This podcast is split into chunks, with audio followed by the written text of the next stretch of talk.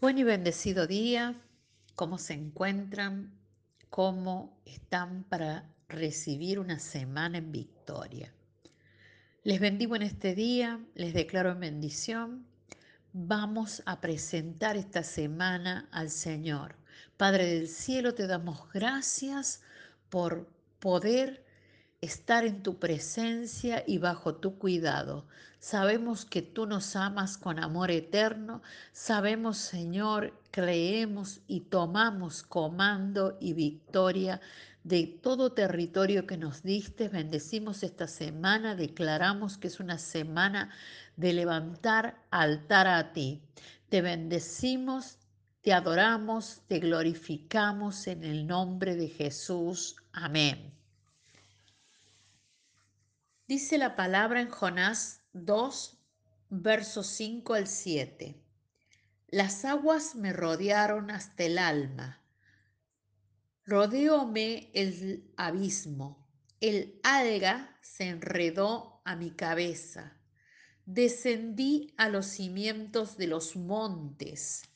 La tierra echó sus cerrojos sobre mí para siempre. Mas tú sacaste mi vida de la sepultura. Oh Jehová Dios mío, cuando mi alma desfallecía en mí, me acordé de Jehová y mi oración llegó hasta ti en tu santo templo. Bendito sea Dios. Titulé este devocional tiempo de verdadero arrepentimiento. El arrepentimiento es como si corriéramos el velo de nuestras vidas.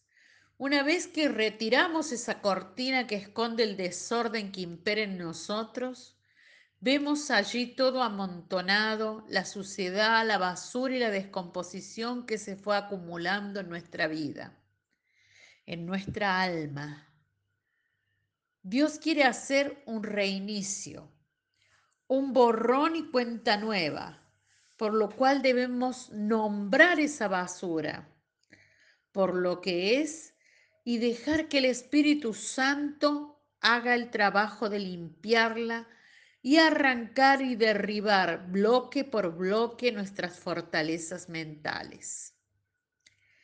Esta es la transformación y renovación de nuestra mente que nuestro Dios tiene para nosotros. La historia bíblica de Jonás nos muestra un gran ejemplo del corazón del hombre. Bendito sea Dios. ¿Y cómo son nuestros arrepentimientos? Nínive era una ciudad que Dios amaba y Jonás fue enviado para ir allí a entregar el mensaje de arrepentimiento, para que esa ciudad no fuera cortada, no pereciera. Fue enviado físicamente para entregar el mensaje, pero Jonás no quiso ir porque odiaba la ciudad de Nínive. Desafiando a Dios, corrió hacia la dirección opuesta fue arrojado por la borda de aquella embarcación después de que aquel barco lo hubiera perdido todo, mientras él dormía. Terminó en el vientre de una ballena, con el tiempo para estar sola con sus pensamientos por tres días. Bendito sea Dios. Entonces Jonás decidió obedecer a Dios. Hizo una oración. Fue a Nínive, salió de aquella bandera, ballena, perdón. Dios usó la ballena para salvar la vida de Jonás. Pero Jonás no permitió que el tiempo que pasó dentro de la ballena, que el proceso que vivió allí cambiara su corazón. Si usted continúa la lectura en el libro de Jonás, verá que él siguió enojado con la misericordia de Dios con Nínive. una ciudad malvada a sus ojos. Según él, según Jonás, esa ciudad no merecía el perdón de Dios. Jonás oró pidiendo misericordia para él y luego obedeció, pero su corazón no se arrepintió. Su corazón no cambió.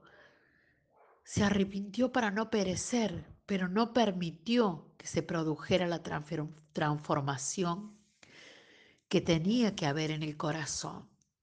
Muchas veces nuestros arrepentimientos son de esta manera, a conveniencia, pero nuestro corazón no cambia y la suciedad sigue oculta.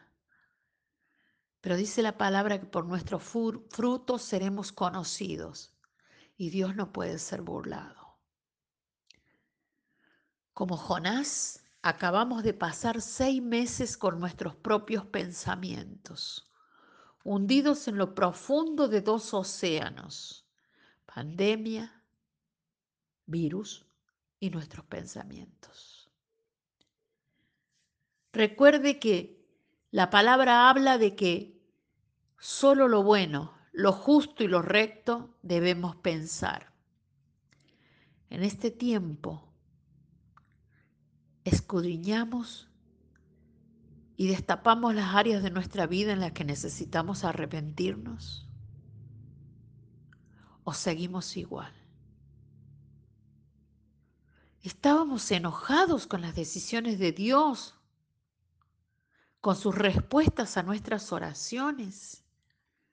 Estábamos pensando como Jonás que Dios era injusto.